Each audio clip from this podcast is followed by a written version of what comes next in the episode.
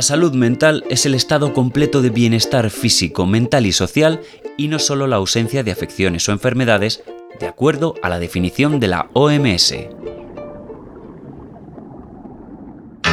Una coyuntura actual donde prima el individualismo, la dictadura del tiempo, donde el estado de ánimo viene marcado por las redes sociales, la necesidad de gustar, sumado a la precariedad laboral, la deserción escolar y la sensación de fracaso permanente que tal como mandan las reglas del mercado son tu culpa, son tus fracasos y tu falta de esfuerzo.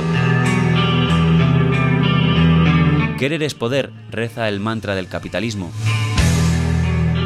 El estado pandémico y postpandémico ha hecho que volvamos la mirada sobre este tabú, que no es nuevo, que viene de la mano del sistema capitalista que nos ha desahuciado de uno de nuestros valores más primarios, el colectivo y la solidaridad.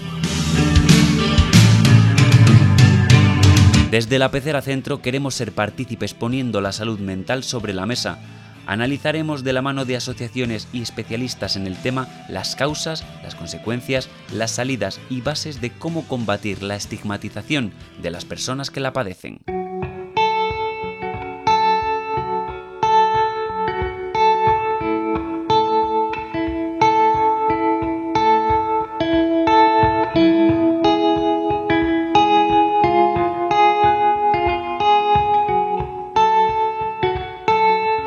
Temas que nos parece de crucial importancia tratar es el de la salud mental como tabú. Además de los miedos a lo desconocido que hace que en el plano familiar no se aborde el tema abiertamente. Temor a la incapacidad de cumplir con un rol social y al estigma que nos señala como personas discapacitadas, está también el sentimiento de culpa que arrastramos a causa de la educación judeocristiana de la que seguimos siendo objeto. De beber, de soñar, hipotequé mi vida en convencer a los demás, en moldear un cuerpo que era poco funcional. ¿Qué causa que la salud mental se haya convertido en un tabú en la sociedad?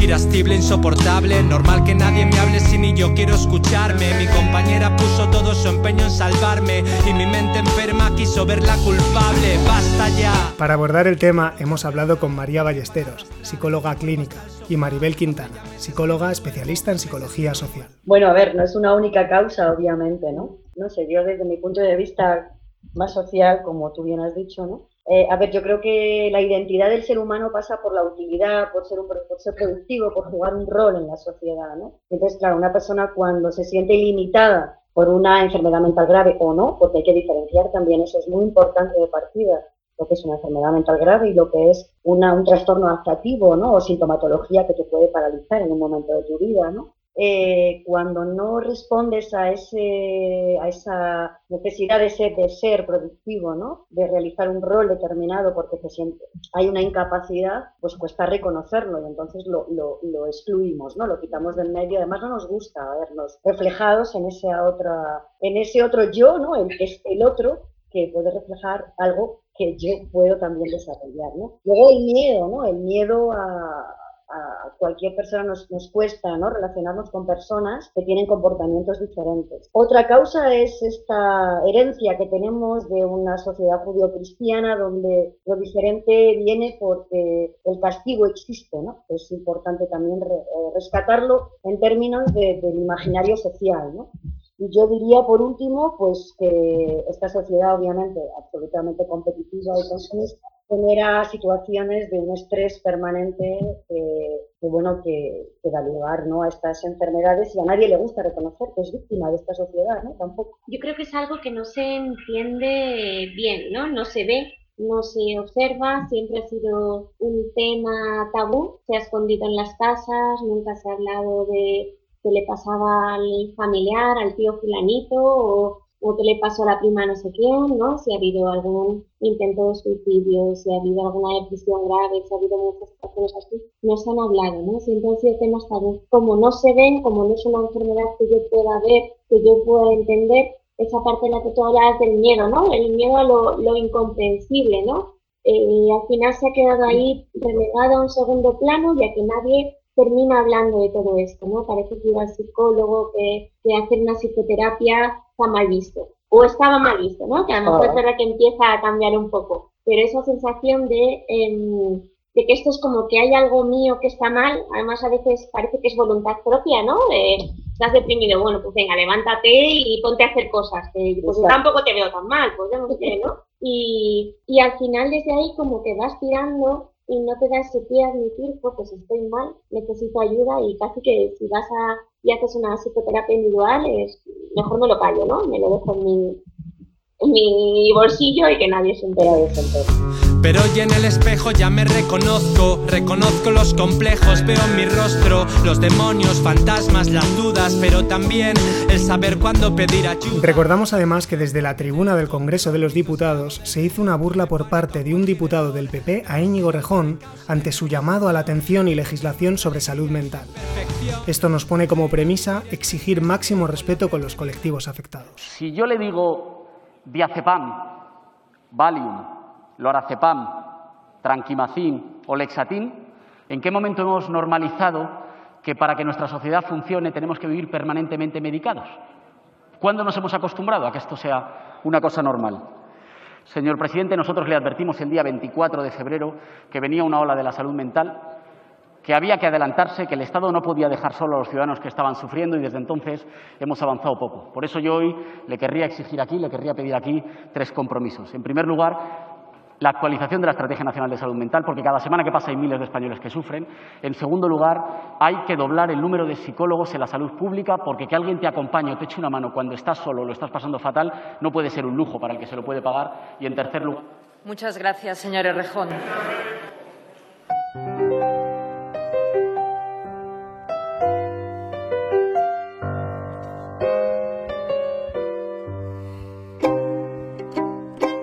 La coyuntura social actual tiende a normalizar la salud mental como un diagnóstico común. ¿A qué puede deberse este cambio? Poco a poco vamos saliendo del baúl de los secretos y hablamos abiertamente de las afecciones de salud mental en el entorno familiar y social.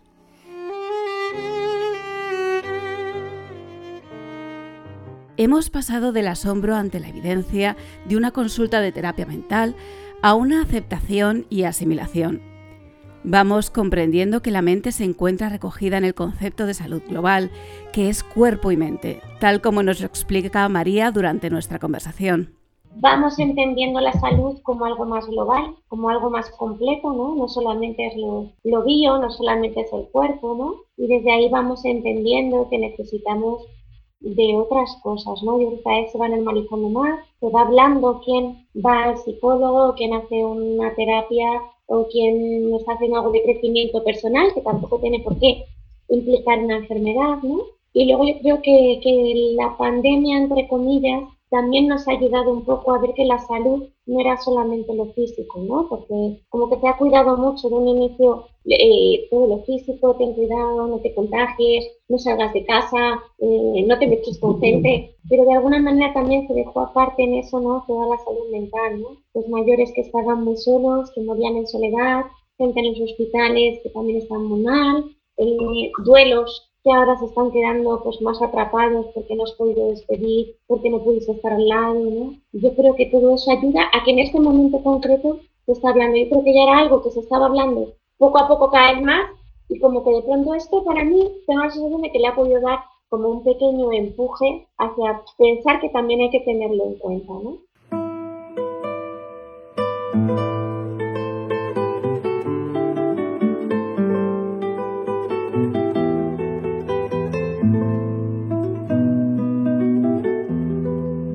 Durante la pandemia la salud mental floreció por los balcones y los patios interiores. La soledad, el encierro y el tiempo que nos permitió enfrentarnos a nosotras mismas. El miedo al contagio de una enfermedad desconocida. Pero también, como nos comenta Maribel durante la entrevista, previamente las series televisivas ya visualizaban un problema social latente. Eh, simplemente es algo que ha existido, eh, obviamente, pero sí que es verdad que eh, no solamente la pandemia, sino antes de la pandemia ya había, se veía, ¿no? Que, por ejemplo, una muestra muy, muy, muy clara son las series, las series que se venden. Todas tienen un componente psicológico increíble, eh, o bien de enfermedad mental grave o no, o de enfermedad o de trastorno, ¿no? Eh, y las series al final son parte de la muestra de lo que está ocurriendo. Estamos cambiando este tema de repente interesa, ¿no? Interesa también porque lo pone de manifiesto la pandemia, que pone de manifiesto una precariedad laboral tremenda que genera sobrecarga y genera estrés y, por supuesto, trastornos psicosociales. Eh, en las redes sociales, que genera una forma de relación interpersonal muy diferente y que pone de manifiesto Hablaba con María ahora precisamente, ¿no? La falta de capacidad de tolerancia a la frustración, que es como un eje en el desarrollo personal muy importante. Entonces, esta precariedad laboral, estas redes sociales, esta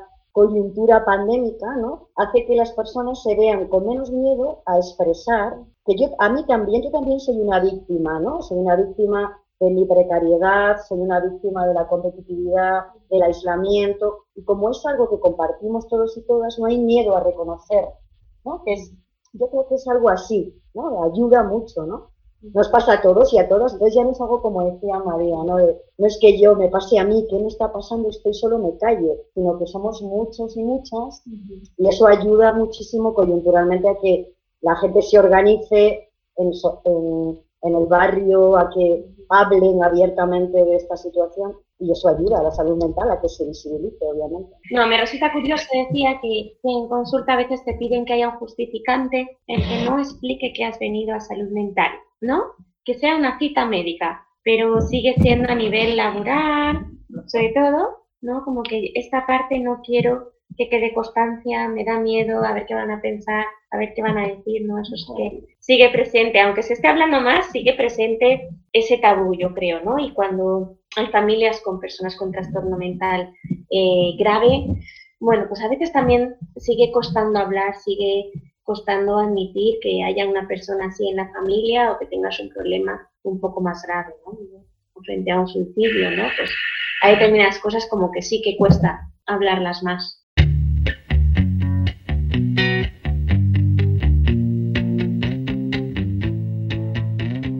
¿Es la sociedad en su conjunto responsable de la demonización en que ha caído la salud mental?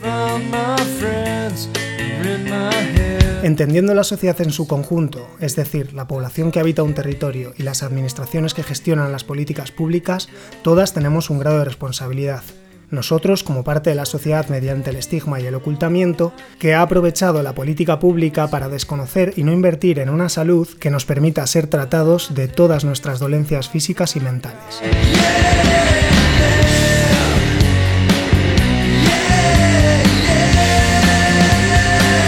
De la importancia de la prevención, de la inversión en políticas de salud pública integrales, del papel que como colectivo, en barrios, comunidades, sindicatos, aulas escolares, entorno laboral y político, que nos miremos, nos escuchemos, nos reconozcamos y nos ayudemos.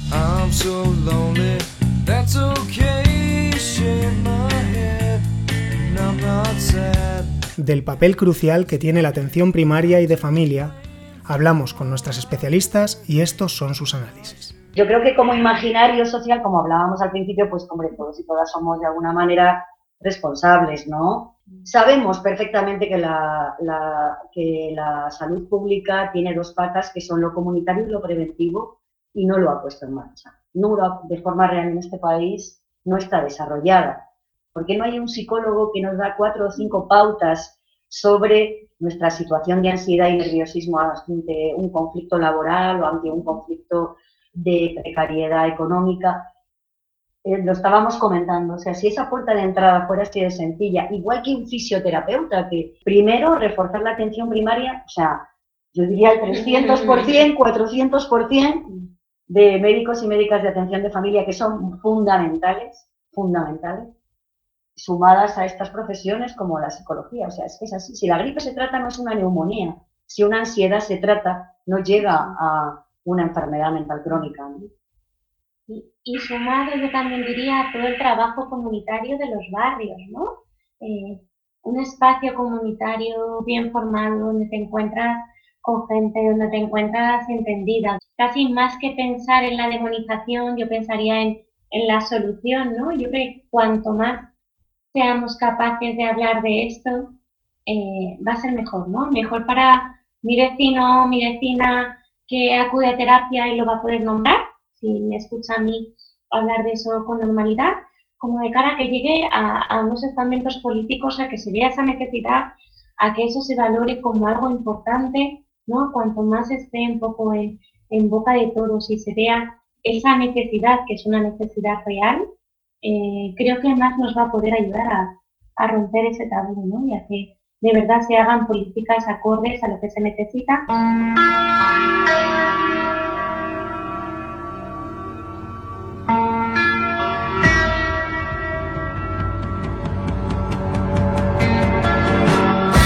Pero, ¿solucionando el fallo de la atención pública, tendríamos la solución definitiva? Evidentemente, no solo tenemos que mirar las mejoras en la atención de la sanidad pública, debemos luchar también porque se corrijan los problemas estructurales de este sistema, donde las condiciones de vida son precarias y sin futuro para la población joven. Estas necesidades se convierten en caldo de cultivo para que proliferen los casos de salud mental debido a la inseguridad laboral que conlleva la inestabilidad personal.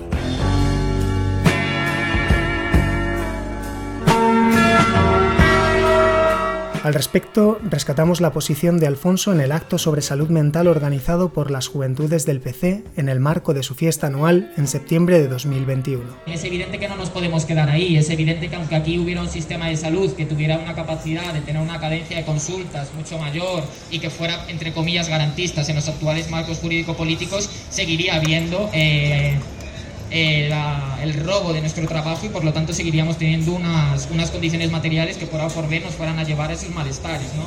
Entonces, precisamente esto de, o la frase sintetiza sinceramente el camino que creo que tenemos que, seguir, ¿no? ir a lo concreto, ver las problemáticas que tienen nuestras compañeras, decir que efectivamente merecen una solución y una atención, que las están dejando morir pero que también las, eh, cuando solucionemos eso vamos a tener que ir a por el sistema en general que también nos condena no siempre a la muerte, pero sí a la miseria y, y precisamente esto no es siempre el camino.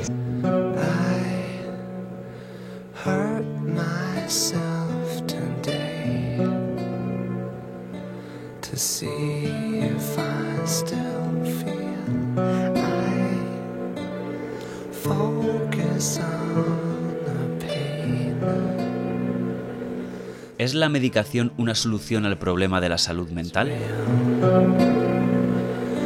La medicación de personas con trastornos mentales es uno de los debates que están sobre la mesa a la hora de tratar la enfermedad.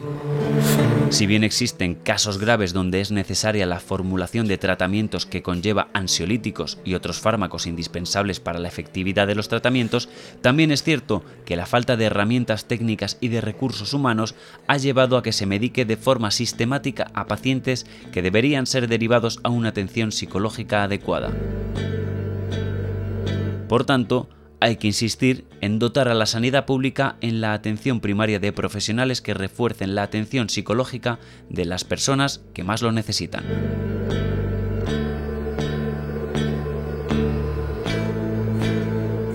A este respecto recogemos dos visiones, una de Maribel, que como profesional de la psicología habla sobre el tema, y la compañera Fátima, que nos plantea la posición que se tiene al respecto desde la asociación Orgullo Loco, de la que forma parte. Hay que diferenciar claramente los enfermos con salud, con enfermedades de salud mental graves y los enfermos con disfunciones o trastornos de salud mental. Para estos primeros, los enfermos de salud mental grave, obviamente, por las características eh, médicas y químicas de su propia enfermedad, es obvio que hay medicamentos que son imprescindibles y que han logrado eh, llegar a que dichas enfermedades mentales graves se normalicen y puedan vivir de una forma más integrada y más real. Eh, no podemos permitir que un médico de atención primaria, ante la incapacidad de poder dar una solución inmediata de tener un psicólogo disponible semanalmente para un menor o para un adulto, tenga que recetar de forma sistemática ansiolíticos o antidepresivos. Sin embargo, si estos profesionales de la salud mental fueran muchísimos más o estuvieran en la atención primaria y se pudiera atender a estos pacientes con trastornos o disfunciones no graves de forma mucho más rápida y con mayor frecuencia, esa medicalización debería dejar de existir. Entendemos por medicalización el proceso de convertir situaciones que han sido siempre normales en cuadros patológicos y pretender resolver mediante la medicina situaciones que no son médicas, sino sociales, laborales o de las relaciones interpersonales. Fernández Liria plantea que dar psicofármacos sería el equivalente a decirle a una persona tímida que beba para relacionarse con otras, Al principio le va a servir, pero a la larga se convertirá en un problema. Los datos sobre el consumo de psicofármacos ya nos indican que algo está fallando. En nuestro país, más de 2,5 millones de personas consumen psicofármacos. Durante la pandemia, la venta de antidepresivos y ansiolíticos creció un 6 y un 4% respectivamente. Se medicaliza la desigualdad, tanto la generada por un sistema patriarcal como por un sistema racista, aparte de capitalista. Es por ello que, según los datos de la Unión Europea, el 85% de las personas que consumen psicofármacos son mujeres.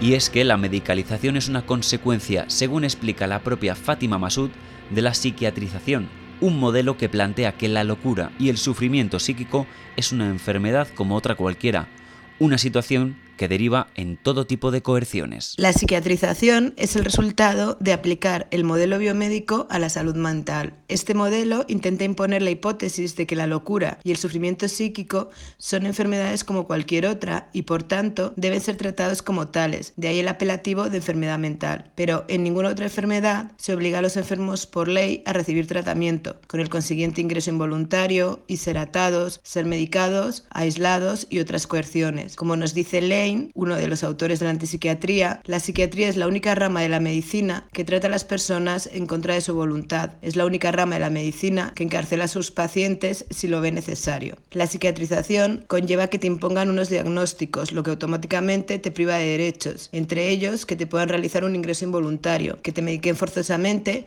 y una absoluta pérdida de legitimidad.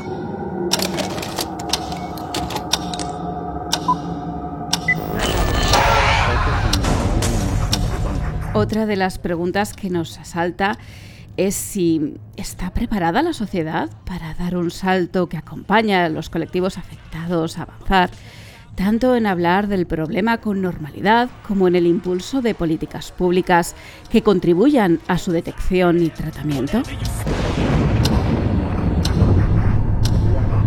Como dato curioso, resaltar que en la actualidad existen asociaciones de personas que sufren afecciones de salud mental. Es algo novedoso y positivo, porque siempre habían existido asociaciones de familiares. Pensamos que esto puede deberse a la aceptación por parte de la sociedad del problema, factor que posibilita que las personas afectadas dejen de verse como discapacitadas y la refuerce su autocuidado y la lucha por el reclamo de sus derechos. Sobre el tema, María y Maribel nos comentan. Hasta ahora había muchas asociaciones de familiares y muy pocas de personas afectadas, ¿no? Es como que esa autonomía y esa capacidad de decisión se la habíamos quitado un poco, ¿no? Se las habíamos dejado un poco relegada y ahora empiezan a surgir estos grupos, ¿no? Surgen grupos de autoayuda, surgen eh, grupos en los que quieren empezar a tomar sus propias decisiones, a valorar, bueno, la psiquiatrización de toda la enfermedad a veces ha supuesto, eh, bueno, pues historias muy conflictivas, ¿no? Y gente que ha salido más que, que apoyara, ¿no? Vámonos a los hechos. Hasta ahora, hasta hace muy poquitos años, solamente había asociaciones de familiares. Exactamente. Y de otras enfermedades, esta es la, la, asociación de enfermedad no sé cuál, ¿no? O sea, los propios implicados, las propias personas implicadas, afectadas, son las que forman parte de la asociación, ¿no? Y aquí siempre han sido familiares.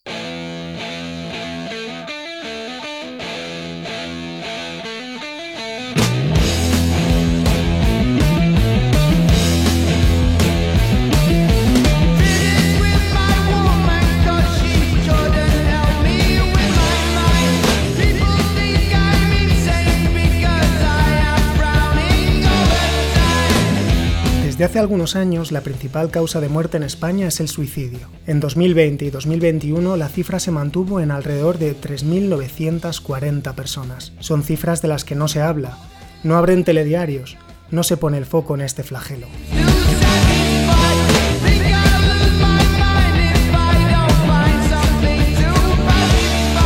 Según los especialistas, cada vez la población que acude a consulta por temas de salud mental es más joven. Preguntamos a María Ballesteros, desde la psicología clínica, ¿Cuáles son las causas comunes que activan un problema de salud mental? Lo que más se consulta eh, más frecuentemente, ¿no? Yo creo es tema de, de, ansiedad, tema de depresión, ¿no? Tema yo creo que, que, de desbordamiento un poco con la situación que cada uno está viviendo, ¿no? Entonces en función de qué herramientas tienes, qué capacidades tienes, en qué entorno has podido crecer, eh, con qué familia o de qué manera te han podido ayudar, mm, tu propia vulnerabilidad, tengas un poco una vulnerabilidad más biológica o así, bueno, pues en función de eso es cuando uno ya no puede más, final se acude a salud mental, ¿no? Cuando uno ya no puede más, cuando llega a su médico a decir, y dice, ya no puedo más, me, me, derrumbo, ¿no? Y ahí es cuando el médico de familia, ¿no? Eh, decide hacer una derivación. Yo diría que lo que se ve de primeras es más eh, la consulta, acuden por, por temas de ansiedad por temas de tristeza, desmotivación, de apatía. Luego hay que ver qué es lo que hay por debajo, ¿no? Si es algo, pues como decía algo eh, antes Maribel, ¿no? Una situación más adaptativa por situaciones de la vida, se me rompen los esquemas, algo en el entorno laboral, un divorcio, un duelo, algo que ha pasado, o tiene que ver un poco también pues con mi propia historia, con cómo yo eh, me manejo a mí misma, cómo manejo mis proyectos vitales, mi situación, pero sí que es verdad que ahora mismo lo que más está viendo, eh, sobre todo en urgencias, además, en los hospitales, es un desbordamiento de la consulta de adolescentes, ¿no? De chavales y chavalas que no pueden más, que inician a hacerse daño, que se plantean el suicidio como una opción, trastornos de alimentación, puede haber muchos, ¿no? Y entonces, bueno, pues que está ahí todo ese tema empieza a ser un, un, tema que está bastante acuciante, ¿no? Y que desborda mucho las consultas, los sistemas infanto-juveniles. Al respecto, recogemos también la participación de Tony Mejías, periodista y vocalista de Los Chicos del Maíz, a quien tuvimos el privilegio de escuchar en el debate que sobre el tema se desarrolló en el marco de la fiesta anual del PC. Tony está saliendo de una afección de salud mental y recomendamos especialmente su publicación Hambre, donde explica un problema de anorexia con el que batalló algunos años. Bueno, yo pienso que, que, está claro que las condiciones materiales y las condiciones económicas influyen mucho, ¿no? Yo pienso que si ves que el paro juvenil es superior al 50%, incluso en algunas comunidades más, lo raro es que todavía gente, quede gente cuerda, ¿no? O sea, cuando tu futuro, cuando entras a una carrera tus expectativas son nulas, cuando entras en un trabajo y ves que estás cobrando menos de lo que se cobraba hace 10 años, cuando ves que tu futuro es precario, cuando ves que no tienes salida, cuando ves que no vas a poder comprarte un piso, ni siquiera un alquiler, que voy a decir aquí en Madrid con lo que cuesta alquilar una vivienda, cuando ves que tu futuro no existe, pues es bastante normal que, que, bueno, pues que hayan problemas mentales porque al final te genera una ansiedad, te genera una incertidumbre, te genera unos miedos que tienen que acabar explotando por, por algún lado. Y pienso que por supuesto que las condiciones económicas influyen y que, y que hay que organizarse para poder revertir un poco esta situación. Pero bueno, también yo, a mí me gustaría en este punto, al menos también destacar el papel de los psicólogos y de las psicólogas, porque mientras mejoramos las condiciones económicas y mientras mejoramos y combatimos la desigualdad y la precariedad, pienso que también hacen una labor una labor importante y yo creo que también está bien reivindicarlo porque muchas veces hay mucho tabú en a lo mejor pedir ayuda, en a lo mejor acudir a profesionales y yo al menos puedo decir que a mí mi psicóloga me salvó la vida, que no es poco, que creo que es bastante importante. Es muy importante que mientras combatimos esa precariedad, esa desigualdad y, y mejorar las condiciones económicas tanto de la juventud como de la clase obrera, pues también tenemos un poco que, que reivindicar el papel de los psicólogos y psicólogas y sobre todo exigir que forme parte de, la sanidad pública y aparte pues también de una manera un poco común, porque si te dan cita cada seis meses, pues a lo mejor no pueden, no pueden hacer nada, pero pienso que el papel de los sindicatos y el de los psicólogos es muy beneficioso para todos y todas. Según avanzamos en el debate y el análisis acerca de la problemática de la salud mental, sabiendo que existe un déficit en la sanidad pública que ha convertido la atención a la sanidad mental en un privilegio para quienes puedan pagarla, que existe disposición en el gobierno actual de legislar para mejorar la situación. Nos preguntamos, ¿están preparados los y las profesionales de la salud para brindar un diagnóstico y atención adecuada? En referencia a la atención primaria, que es la puerta de entrada a un diagnóstico de estas características. Sí que hay profesionales eh, muy preparados, muy preparadas, tanto en primeros estamentos, ¿no? en atención primaria, como en especializada. Lo que creo es que somos muy pocos, muy pocos recursos en todos, ¿no? Entonces debería haber una atención primaria que pudiese contener más, que pudiese conocer al, al paciente, a la familia, ¿no? Lo que siempre ha sido una atención primaria comunitaria, que creo que en este momento, por el desbordamiento que hay, se está perdiendo, ¿no? Ya no hay, no hay tantos, hay, hay muchos eh, médicos y médicas de baja, hay mucha falta en las plantillas, tengo que llamar a un paciente que no conozco de nada, eh, me dice que quiere atención, bueno, pues mm, le derivo, ¿no? Y nosotros también somos muy pocos, ¿no? En salud mental yo diría que hay gente muy bien formada, además, pues eso, eh, muchos años para especializarte, una formación muy completa, pero somos muy poquitos, ¿no? Entonces, al final implica que no se da toda la atención que deberías dar o que sientes que deberías hacer, ¿no? Una atención más continuada, el mantenernos en contacto mucho más frecuente, pero no hay recursos, ¿no? No hay manera.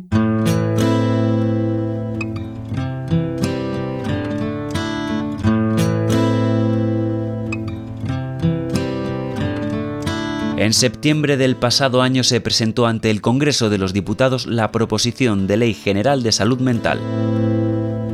La propuesta fue presentada por el Grupo Parlamentario Confederal de Unidas Podemos en Comú Podem Galicia en Común, que aún continúa en trámite.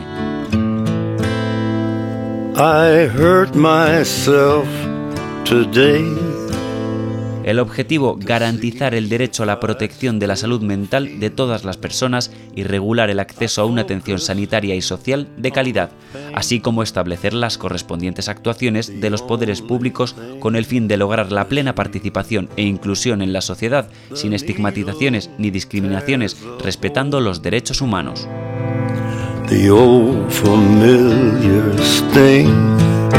Esto, con medidas que permitan incrementar el número de profesionales de la psicología para que la atención deje de ser un privilegio y se convierta en un derecho.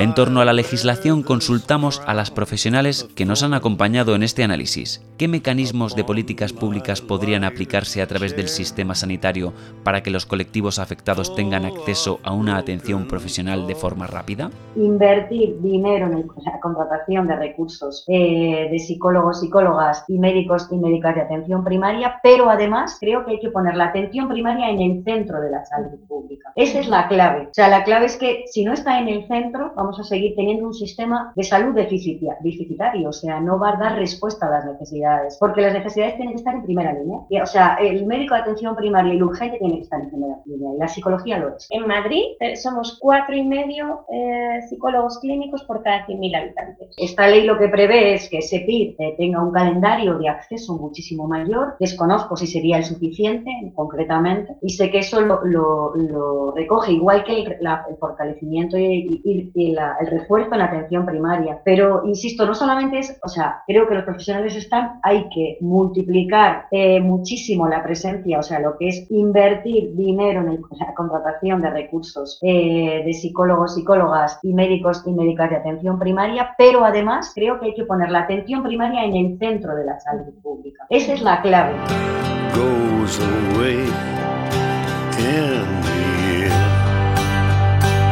Como hemos podido ver en este recorrido, las afecciones y la problemática al respecto son muchísimas.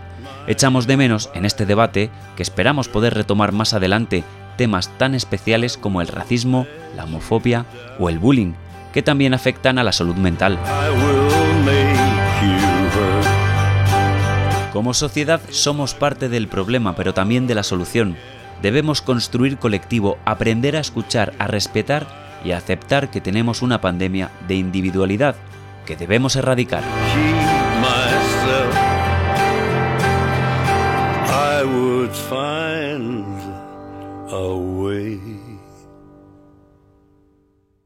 La Pecera Centro.